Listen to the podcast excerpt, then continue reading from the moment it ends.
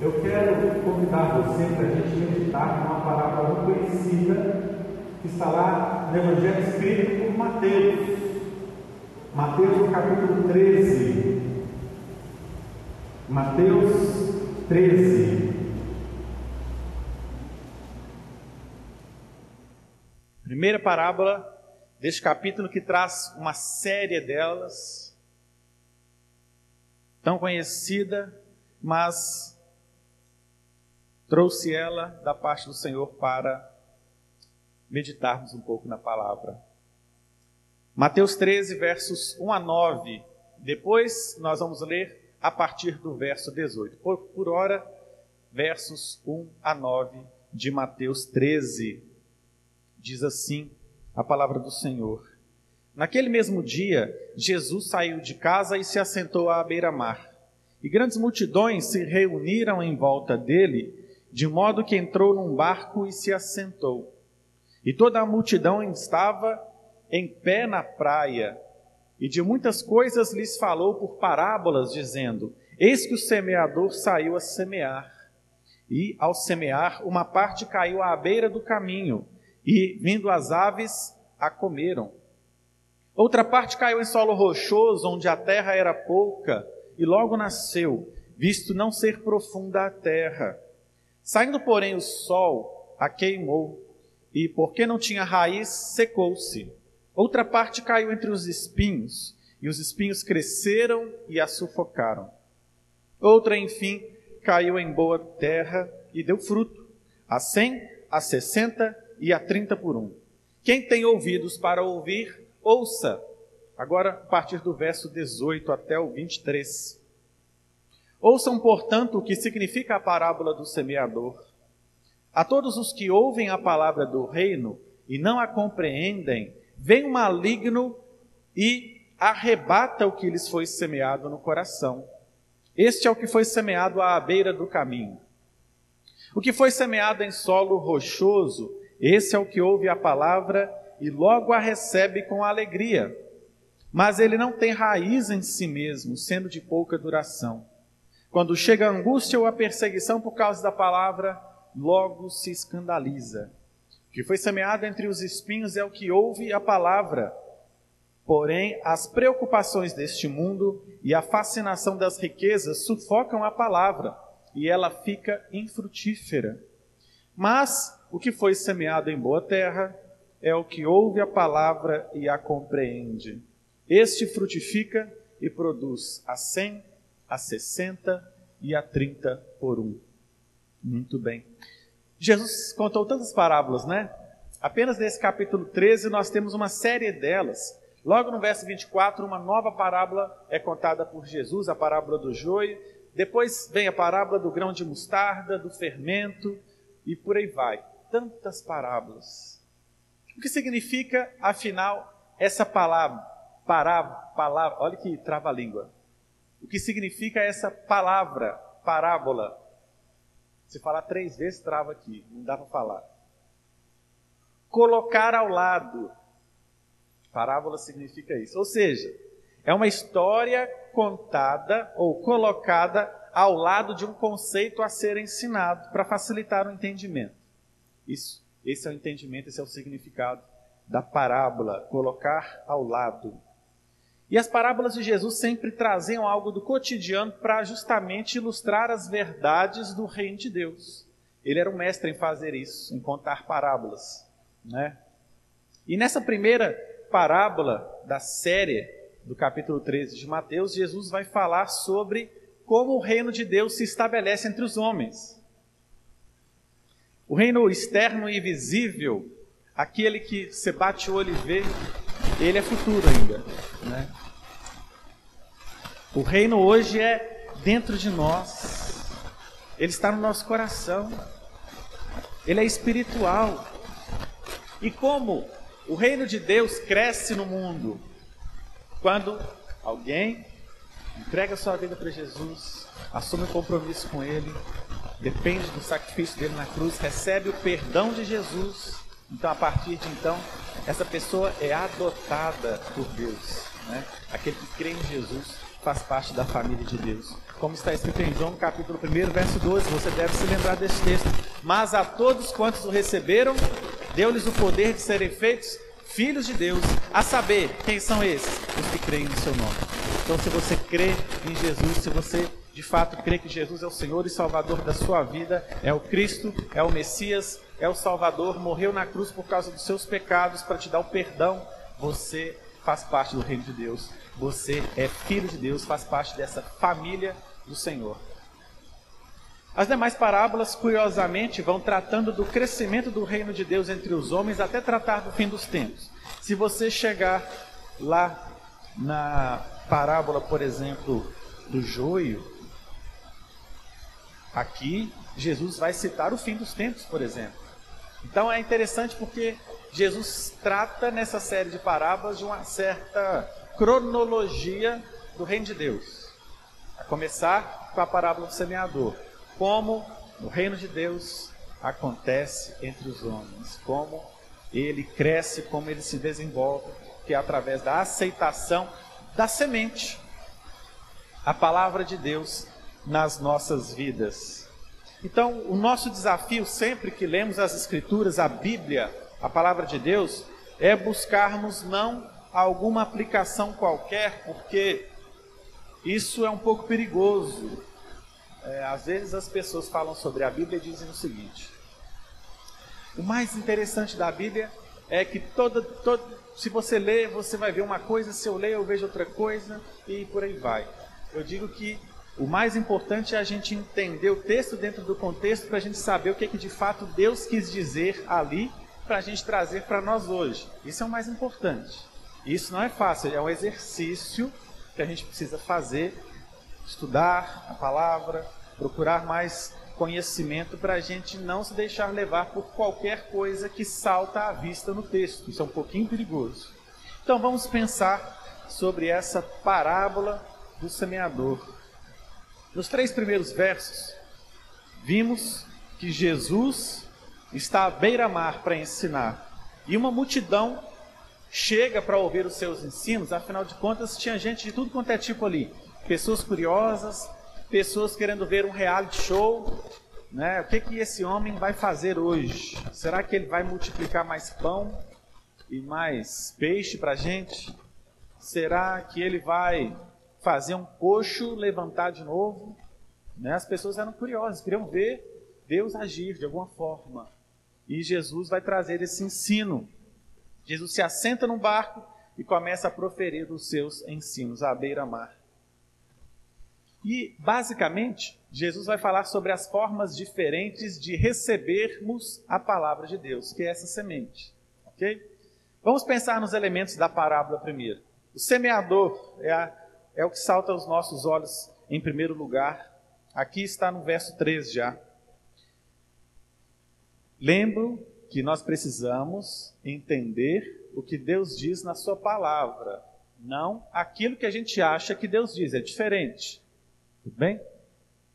Esse semeador, quem é? É o pastor Erisvaldo que está semeando a palavra?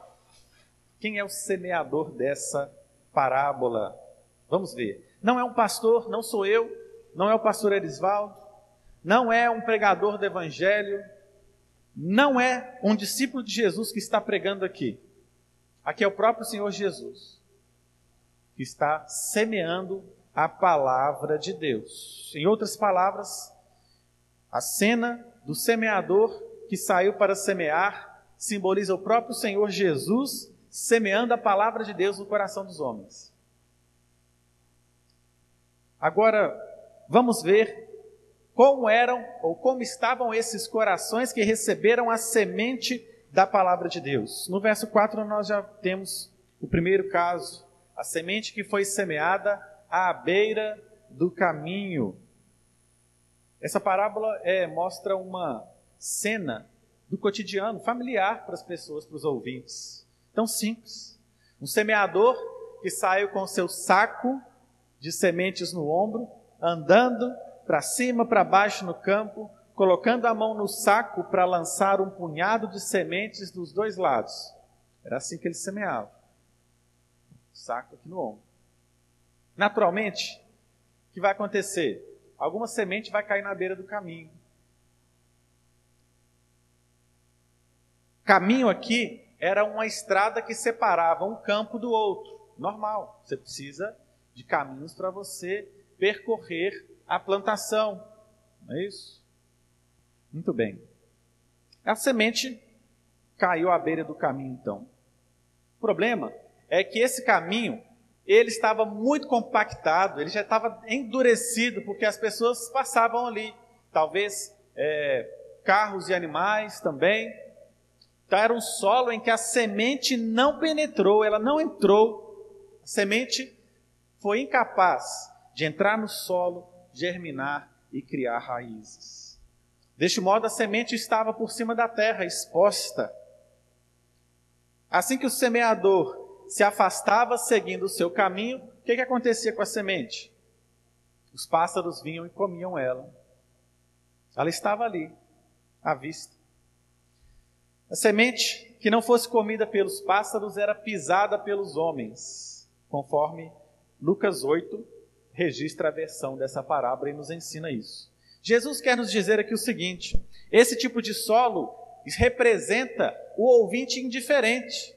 Aquela pessoa que ouviu o evangelho, que ouviu a pregação, que ouviu talvez um vizinho, um parente, talvez numa situação mais comum do dia a dia, ouviu alguém falar do evangelho salvador poderoso e não tomou uma decisão, indiferente, não tomou uma atitude, nem compreendeu o evangelho, diz o texto, né? é, essa, essa pessoa não compreendeu. Lá na explicação, a partir do verso 18, nós vemos isso. No verso 19, eles não compreenderam. Então, o maligno veio e tirou a semente, tirou a palavra da vida deles. Irmãos, qual, onde está o problema aqui? Será que falta, faltou poder na palavra de Deus? Será que faltou clareza na exposição do Evangelho? Talvez. Mas o problema aqui é a indiferença do coração. É aquela pessoa que ouve a palavra, mas que não pensa nela, não medita nela. Verdades importantes, eternas estão sendo anunciadas e a pessoa está ouvindo aquilo como se fosse um jornal, ouvindo assim como se fosse qualquer coisa. Vai embora, nunca mais pensa naquilo. Indiferente, não se importa. O seu coração não foi amolecido pelo arrependimento, não houve reação nenhuma, não há convicção de pecado, não há um entendimento de que é necessário se reconciliar com Deus através de Cristo Jesus. Essa é a mensagem do Evangelho. O que diz o texto que acontece com essa pessoa? Vem o maligno e arranca a palavra do seu coração. Ou seja, essa pessoa está vulnerável aos ataques de Satanás. E Jesus disse que Satanás vai atacar essa pessoa e vai tirar a palavra do coração dela. Isso acontece nos nossos dias, irmãos. Infelizmente. Pessoas que ouvem a palavra e o diabo vai lá e retira a palavra do coração delas. Sabe o que acontece? Muitas vezes há uma indiferença com relação ao evangelho porque as pessoas acreditam que talvez elas não sejam tão más assim quanto Deus diz na Bíblia. Talvez elas não sejam tão pecadoras assim, elas têm umas coisinhas para melhorar, né? Afinal de contas, quem nunca tem uma coisinha para melhorar na sua vida? Mas elas são pessoas boas, elas não matam, elas né, não têm ficha criminal, o score no Serasa está acima de 800, são bons pagadores, né? não tem convicção de pecado, não entende que precisa de Deus, não entende que está debaixo da ira de Deus, e essas pessoas caem, caem no engano de Satanás, como disse Paulo em 2 Coríntios 4,4. O diabo cegou o entendimento dos descrentes para que não lhes resplandeça a luz do Evangelho da glória de Cristo, o qual é a imagem de Deus. O diabo cegou o entendimento dessas pessoas, elas estão nas trevas, elas estão sob influência de Satanás e não sabem disso indiferentes. Solo rochoso. O solo, a, a, a, semente que caiu à beira do caminho. Mas nós temos um outro caso aqui, o solo rochoso, nos versos 5 e 6. Diz a palavra que a semente caiu num solo em que não havia terra o bastante. A terra era superficial, era, não era profunda. Poucos centímetros abaixo havia um solo rochoso, impenetrável. E a rocha está ali, pouco abaixo da terra. A semente, então, que cai ali, começa a germinar. Muito bem. Ela entrou ali na terra, começou a crescer, alguma coisa começou a aparecer, mas as raízes não encontram terra profunda. E em vez de crescer na raiz, o que ela vai fazer? Ela vai crescer, em vez de crescer para baixo, ela cresce para cima. Rapidinho ela aparece. Brota ali. Com pouco tempo. Mais rápido do que as outras, diz o texto.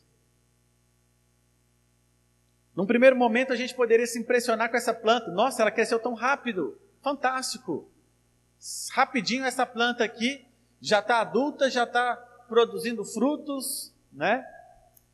Leve engano. Isso não vai acontecer. Não com a semente que foi é, germinada num solo rochoso. Vem o calor do sol, ela não suporta. Por quê? Por que ela não suporta? Porque ela não tinha raiz profunda. Ela não consegue suportar o calor do dia. A falta de raiz a impede de conseguir água e nutrientes necessários para o seu desenvolvimento.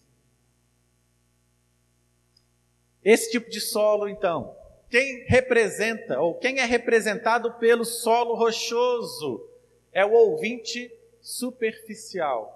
E talvez você já viu essa cena em algum lugar. Ao contrário do ouvinte indiferente, esse aqui recebe a palavra com alegria, muita alegria. Não, sim, eu quero receber Jesus, ótimo. Jesus é meu Senhor, oba, vou lá para a igreja, eu quero ficar lá na igreja sete dias por semana. Não tem, não tem programação segunda, terça, quarta, não. Inventa uma, pastor, porque eu quero estar lá. Né? Já vi essa história. Ótimo, nossa, todo mundo fica impressionado com a pessoa. Nossa, ela está desenvolvendo tão rápido, né? Tão empolgada, sei lá, está tão uma coisa extraordinária. Muito bem. Essa pessoa cheia de euforia começa até a falar para os outros: não, aqui o evangelho é ótimo, é maravilhoso, Jesus e tudo, a igreja, a minha igreja é ótima, fala com alegria e tudo. Porém, tem um problema com essa pessoa. O solo do seu coração é superficial. A palavra não penetra fundo, a palavra não, não cria raízes profundas que são necessárias para que essa semente germine, se desenvolva e produza frutos e suporte a tempestade, suporte um calor escaldante, suporte as dificuldades da vida. Em um dado momento, então, nós vamos ter algum problema com essa planta que desenvolveu num solo rochoso. Mas por que será que o coração dessa pessoa é superficial? Essa é uma pergunta muito importante. E eu quero chamar a sua atenção para pensar sobre isso. Basicamente, nós temos dois motivos que levam a isso. A uma pessoa crer superficialmente no Evangelho.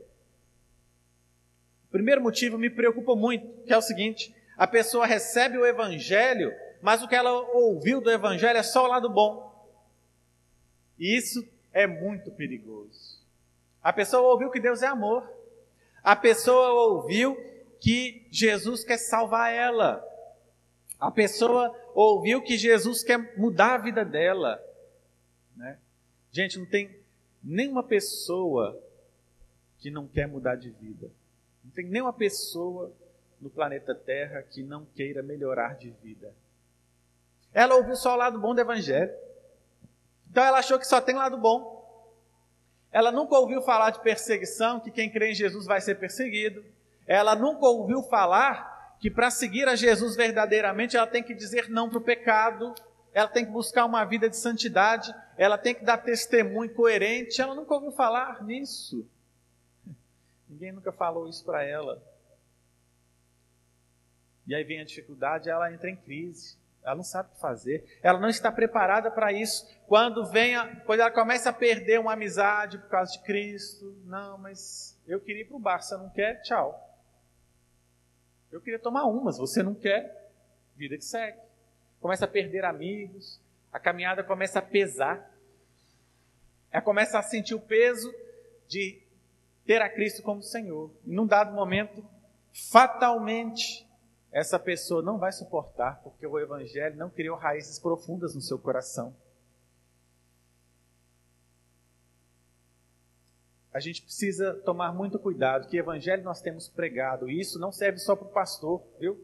Não é só o pastor que tem a responsabilidade de pregar o evangelho, não.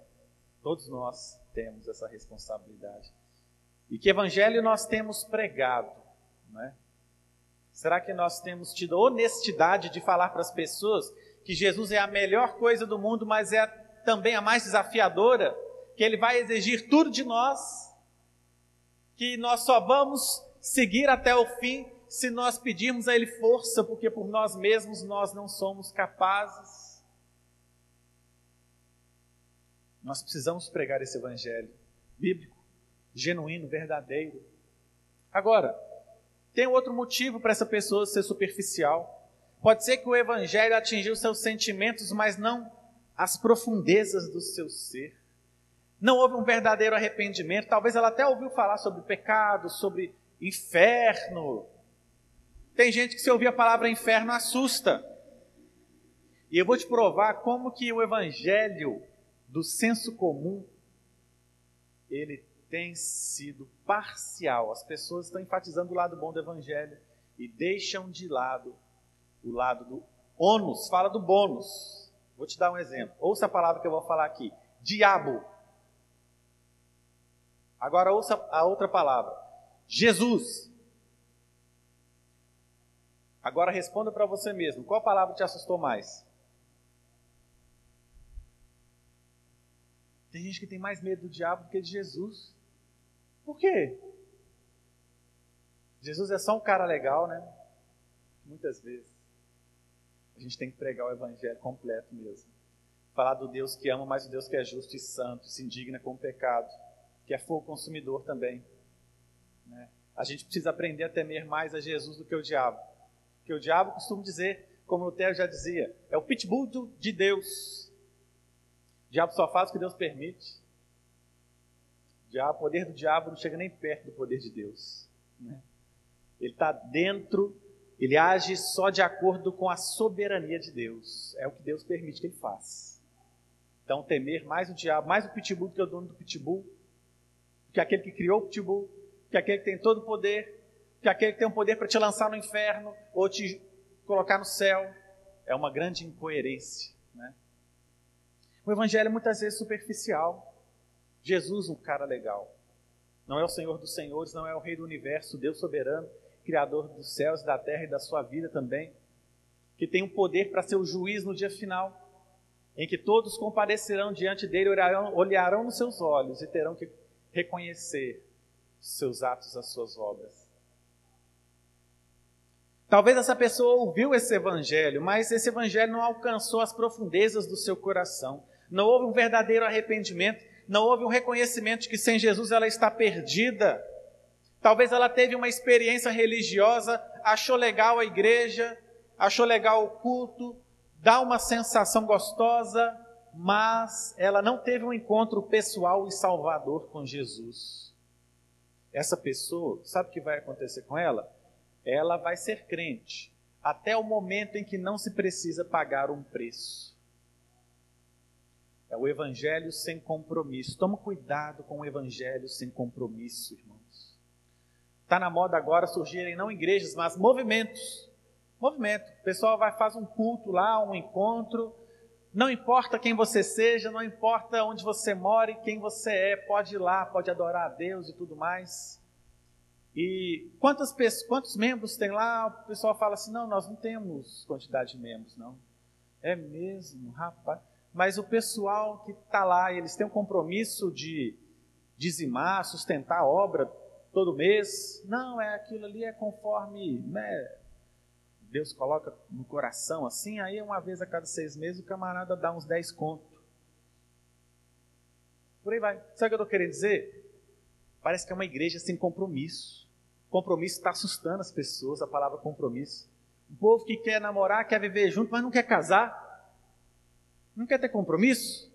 O povo que quer assistir o culto, mas não quer assumir o compromisso de dar o testemunho, de, de entregar os dízimos mensalmente, porque a igreja tem muitos compromissos financeiros. Não é só é, pagar conta de água e luz, mas também é, recurso para expandir a obra de Deus no mundo, sustentar missionário. Tem tanta coisa boa para a gente fazer com recurso. Terminar a reforma, né, pastor Oswaldo? Tanta coisa necessária para a gente fazer. E o sujeito está lá, compromisso não. Né? Não, eu não gosto desse negócio. Não gosta por quê? Jesus teve um compromisso com você até o ponto de morrer por você. Ele suou sangue por você. Ele gemeu, ele sentiu as, a maldição do pecado sobre ele. O pecado que era meu e seu, ele não tinha nada com isso. Ele teve um compromisso conosco até a morte. Quem somos nós para negarmos a esse Deus os nossos recursos, nosso compromisso, nossa vida, nossa família, nosso coração, nossa mente? Tudo isso foi criado para a glória dele. A gente tem que devolver para ele. Senhor, é teu, é teu. Cresça o teu reino na minha vida e na vida da minha casa. Essa pessoa não quer compromisso. É a pessoa do superficial. Falou que vai ter um encontro que tem salgadinho, que tem churrasco, ele brota. Mas falar assim, vamos orar? Esse negócio não é comigo. Não gosto disso. Evangelho superficial. E você sabe qual é o maior problema da pessoa que vive um evangelho superficial? Ela é senhora dela mesma. Esse é o grande problema. Jesus não é senhor dessa pessoa de fato. Ela não entendeu isso. Jesus não comanda a sua vida. Jesus não dá as ordens. Essa pessoa não vê o, que, o caminho de Deus como a única opção a seguir. Ela acha que está tudo bem do jeito que ela é mesmo. Tudo bem, não, não tem problema. O que importa é eu ser feliz. O que importa é eu me sentir bem. E aí eu vou abrir um parênteses e vou te falar uma coisa aqui. Felicidade é um negócio muito contraditório. Porque quanto mais você busca essa felicidade diretamente, mais longe ela está, menos você a encontra que eu quero é ser feliz. Aí a pessoa se afoga no pecado. Geralmente é assim que acontece. Mas, biblicamente falando, bem-aventurado é o homem que teme a Deus e anda nos seus caminhos. Esse é o homem feliz. Esse é o homem próspero. É o homem que, que vive debaixo do senhorio de Jesus. Daí vem a nossa felicidade. Não busca a sua felicidade, não. Busca a felicidade de Deus e Deus vai colocar a felicidade dele no seu coração. Essa é a felicidade que a gente pode experimentar na vida. Essa é a verdadeira felicidade, viu? Mas não nos enganemos, irmãos. Todos que receberam a palavra um dia serão provados. Jesus mesmo disse para os seus discípulos assim: Olha, vocês vão ter aflições. Jesus disse isso.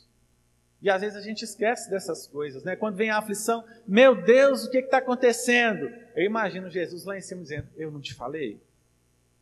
Eu não te falei que você ia passar dificuldade? Eu te falei, te avisei, está na palavra. Você se esqueceu, né? Pois é. Não, no mundo tereis aflições, mas tente bom ânimo. Eu venci o mundo e por isso vocês vão vencer também.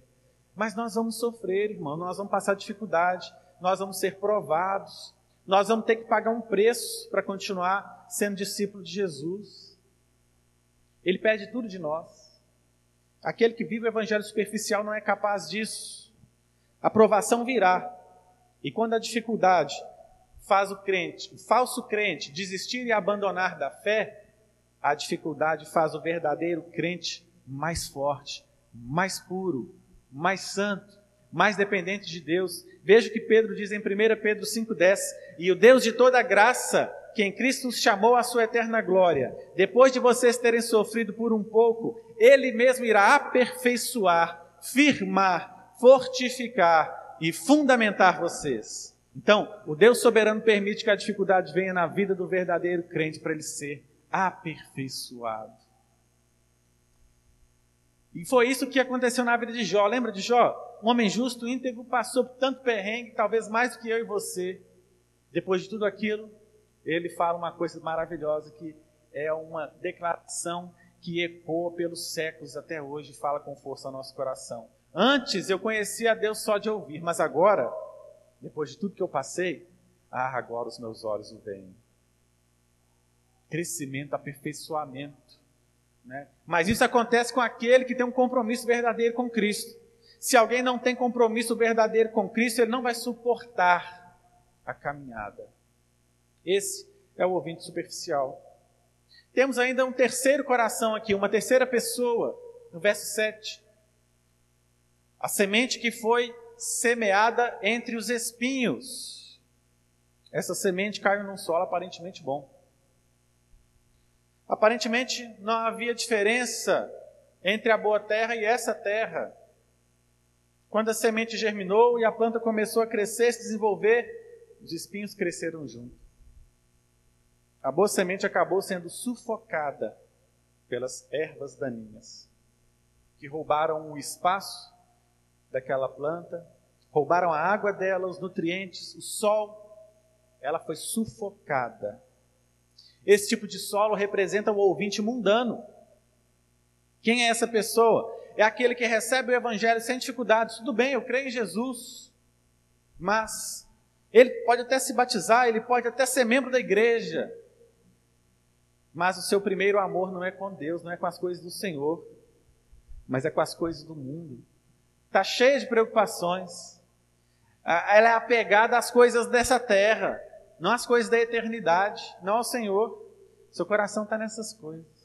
EBD, eu não vou na EBD, pastor. Eu ouvi, estou falando do que eu ouvi, tá? Não estou inventando isso, não. Eu não vou na EBD, pastor, porque é o único dia que eu tenho para dormir mais tarde. Eu fico assim, puxa vida. Essa pessoa precisa dormir até que horas, afinal de contas? Porque lá na minha igreja é nove horas. Nove horas não é tão cedo assim. Puxa, né? Não pode acordar oito, oito e meia para ouvir a palavra de Deus, para estudar a palavra de Deus. E tantas outras coisas. Né? Pastor, hoje vai ser a última corrida da Fórmula 1. Hoje não dá. Não, hoje não. O Hamilton vai bater o recorde lá de vitórias. Talvez, né? Se ele ganhar, então eu quero acompanhar, eu quero assistir. Olha onde está o coração da pessoa, entende? O problema não é tanto a atitude, mas a disposição do coração. O coração dela está inclinado para as coisas do mundo, não está inclinado para Deus. Esse é o ouvinte mundano. Seu tesouro são as riquezas, as coisas deste mundo, os cuidados dessa vida. Ele prefere ver as cores lindas, maravilhosas da sua TV 4K de, sei lá, 70 polegadas, a vir aqui acompanhar a palavra dada pelo pregador apegado às coisas do mundo, o ouvinte mundano. Essa pessoa talvez nem percebeu que perdeu o conhecimento da palavra um dia que teve e que sua vida espiritual é completamente infrutífera. Essa pessoa é um zero à esquerda, não só na igreja, como no reino de Deus. Não fala do evangelho para ninguém, não testemunha. Lá na escola faz tudo de errado, que igual os alunos incrédulos fazem. Em casa, não obedece, faz só o que quer, responde o pai, a mãe, faz só o que quer. Meus irmãos, o amor às riquezas é um dos maiores perigos de hoje. Paulo disse a Timóteo em 1 Timóteo 6,10: Porque o amor do dinheiro é a raiz de todos os males. João também nos alerta em 1 João 2, versos 15 e 16: Não amem o mundo, nem as coisas que há no mundo. Se alguém amar o mundo, o amor do Pai não está nele. E eu vou te falar uma coisa, talvez você não saiba. Amor no Novo Testamento tem dois significados. Amor ágape. Primeiro, o amor sacrificial de Deus, que você provavelmente já sabe, o amor de que se entrega. Mas esse amor aqui tem um outro significado, usa a mesma palavra com outro sentido. Amor ágape também significa acolher, receber com alegria. É disso que João está falando aqui. Agora, vamos mudar o texto aqui por, é, não acolham com alegria o mundo, nem as coisas que há no mundo. Se alguém acolher com alegria o mundo, o amor do Pai não está nele. Agora ficou mais claro. Amigo do mundo, do que tem no mundo, mas não é amigo de Deus, não é amigo da palavra de Deus, não tem comunhão com Jesus, não está à disposição para servir, não coloca os seus recursos à disposição do reino de Deus, não frutifica, é mundano.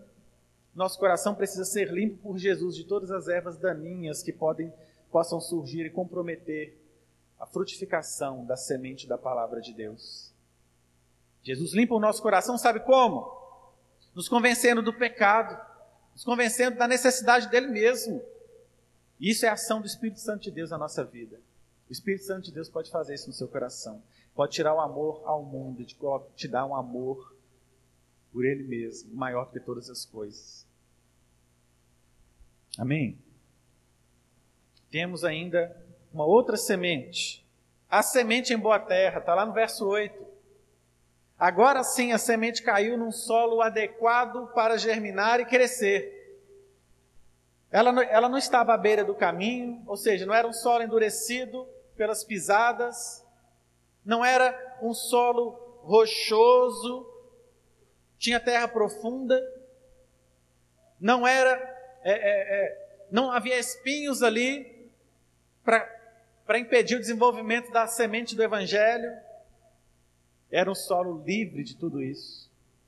E por causa das condições adequadas deste solo, a semente germinou e houve uma, algumas a 100 por um, outras a 60 e outras a 30 por um. Houve uma grande frutificação. A média da época, dizem os estudiosos, que na região da Palestina, o índice de colheita média, ou médio, era de mais ou menos 8 por 1. A 30 por 1 já é bem acima da média da região. A 100 por 1 Uau, essa é uma colheita sobrenatural. Isso é de Deus. E é exatamente isso que Jesus está dizendo. Olha, se a semente for plantada num bom coração, no, coração adequado, essa semente do Evangelho vai produzir muito mais do que você possa imaginar. E tudo isso para a glória de Deus. Isso que Jesus está nos ensinando. O que é essa boa terra, afinal de contas?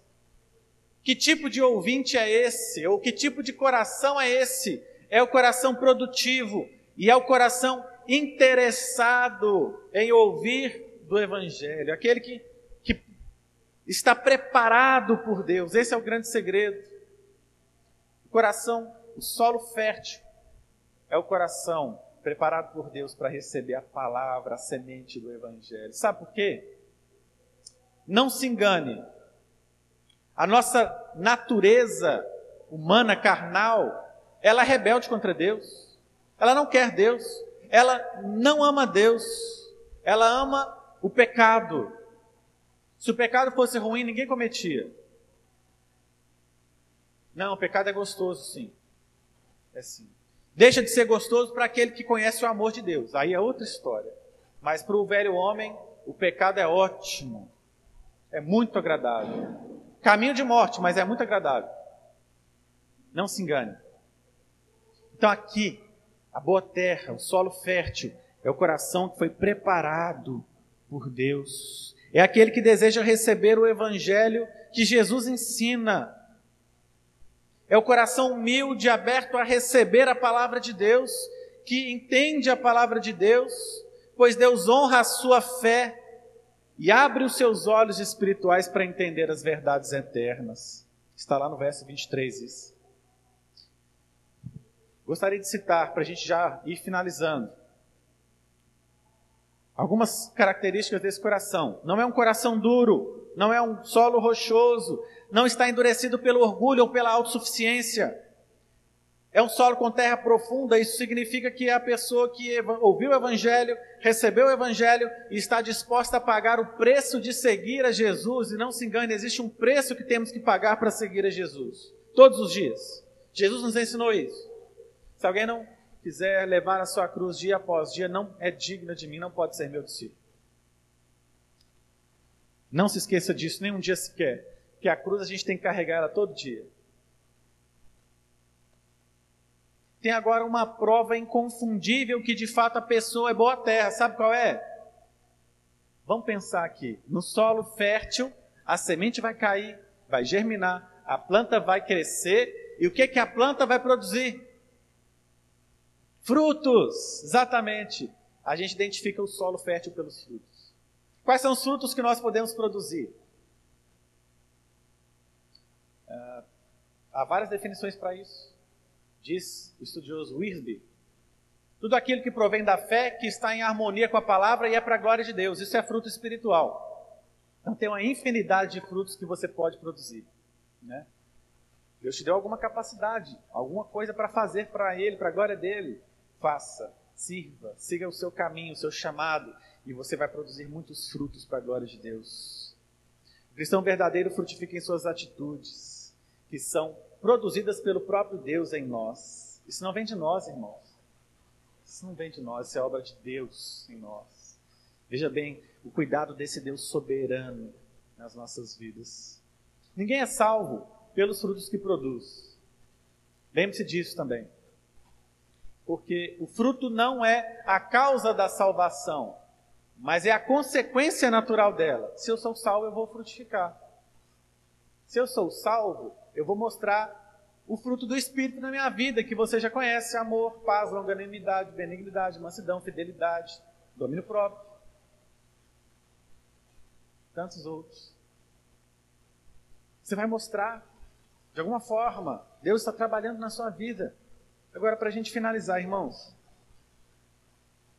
Por que às vezes não frutificamos como gostaríamos? Isso é uma pergunta importante. Por quê? Será que o problema está na palavra de Deus? Que não é poderosa o bastante? Não! Será que o problema está em Deus? Não. O problema muitas vezes está no nosso coração. Há um estudioso da palavra que há muito tempo atrás disse o seguinte: Li a palavra e encontrei muitos erros, todos em mim. Todos em mim. Por quê? A palavra de Deus mostra as nossas falhas, as nossas mazelas.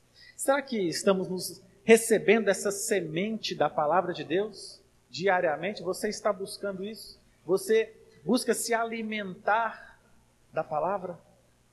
Será que você tem esse desejo de receber a palavra de Deus todos os dias? Será que você tem sido indiferente à exposição da palavra de Deus ou à palavra diante de você? Agora vamos pensar um pouco sobre o recebimento do evangelho pregado pela igreja. Jesus quis dizer também para os seus discípulos o seguinte: olha, vocês vão encontrar esses quatro tipos de solo na vida de vocês. Vocês vão pregar o evangelho, tudo bem, continuem pregando, mas vocês vão encontrar o ouvinte indiferente, vocês vão encontrar o ouvinte mundano, vocês vão encontrar o ouvinte superficial e vocês vão encontrar o ouvinte produtivo, a, a boa terra. Então, ele estava advertindo também os seus discípulos quanto a isso. Essa possibilidade é real. E quando a gente vai meditando nessas coisas, pode até ser, não, rapaz, o fulano de tal, olha como é que parece. Estava aqui no nosso meio, talvez, bacana bacana, se alegrando, todo empolgado, agora já não está mais. Né? Algum problema aconteceu. E por último, a igreja deve insistir na pregação da palavra. Pregue o Evangelho. Pregue o Evangelho. Porque a nossa responsabilidade, a responsabilidade sua, minha, a responsabilidade da Igreja Batista Nova Vida, não é converter pessoas, é pregar o Evangelho. Porque converter pessoas é obra do Espírito Santo de Deus. Nossa responsabilidade é pregar. Jesus nos ensinou isso na grande comissão, não é isso? Antes de subir, ele disse: convertam pessoas, é isso que ele falou? Não, ele falou: vão e preguem o Evangelho para toda criatura. Jesus convoca a sua igreja para continuar pregando a palavra de Deus. Pregue a palavra de Deus, Igreja Batista Nova Vida. Pregue a palavra de Deus, irmão, irmã, seguidor de Jesus, membro da igreja, essa responsabilidade é sua também. Agora, para a gente finalizar, pregue que Deus vai produzir os frutos. Deixa com Ele, o resto é com Ele. Pregue o Evangelho, pregue a verdade, pregue Jesus. Jesus disse: Eu sou o caminho, a verdade e a vida. Ninguém vem ao Pai senão por mim. Pregue esse Jesus. Deixa que ele faça o resto. Deixa que ele faça o resto, a obra dele. Mas faça a sua parte. Vamos orar? Baixe sua cabeça nessa hora. Se você já conhece Jesus, se Ele já é Senhor da sua vida, continue perseverando, firme nos caminhos do Senhor. Continue dedicado. Continue se alimentando da palavra de Deus, ouvindo a sua voz, buscando forças em Deus. Continue sendo fiel. Agora, se você não conhecia Jesus, não conhece a Jesus, e quer entregar a sua vida para Ele, faça isso agora. Você pode fazer isso agora. Ele prova o seu amor por você, entregando a sua vida na cruz. Ele que é Deus, não tinha pecado algum, morreu na cruz maldita por mim e por você, para que você hoje fosse livre e recebesse o perdão de Deus por todos os seus pecados, que é tudo aquilo que desagrada ao Deus soberano e poderoso que te criou. Entrega sua vida para Ele hoje. Você pode e deve, você precisa fazer isso. E Ele promete a vida eterna, um novo coração, uma nova vida àquele que o faz. Deus, obrigado pela tua palavra. Ela sempre fala conosco. Ela nos alimenta e através dela o Senhor nos santifica com a ação do Espírito Santo na nossa vida, no nosso coração. Pedimos ao Senhor que cada um de nós possa continuar sendo fiel a Ti, carregando a Sua cruz dia após dia, por amor a Ti, e que essa igreja possa continuar por muito mais anos pregando o Evangelho verdadeiro do Senhor Jesus. E que muitas e muitas vidas sejam convertidas, salvas pelo poder do Espírito Santo de Deus através desta igreja. Que o Senhor produza crescimento, transformação, arrependimento, conversão, salvação de vidas. Que o temor a Ti cresça no coração de cada um desta igreja. Que seja luz nas trevas, que seja sal neste mundo. Usa cada irmão, cada irmã, com todas as suas limitações e dificuldades, mas que através do poder do Espírito, cada um deles seja testemunha, testemunha do Evangelho do Senhor, do poder do Senhor na vida deles, para que mais pessoas sejam alcançadas. Se nós oramos, gratos, em nome de Jesus.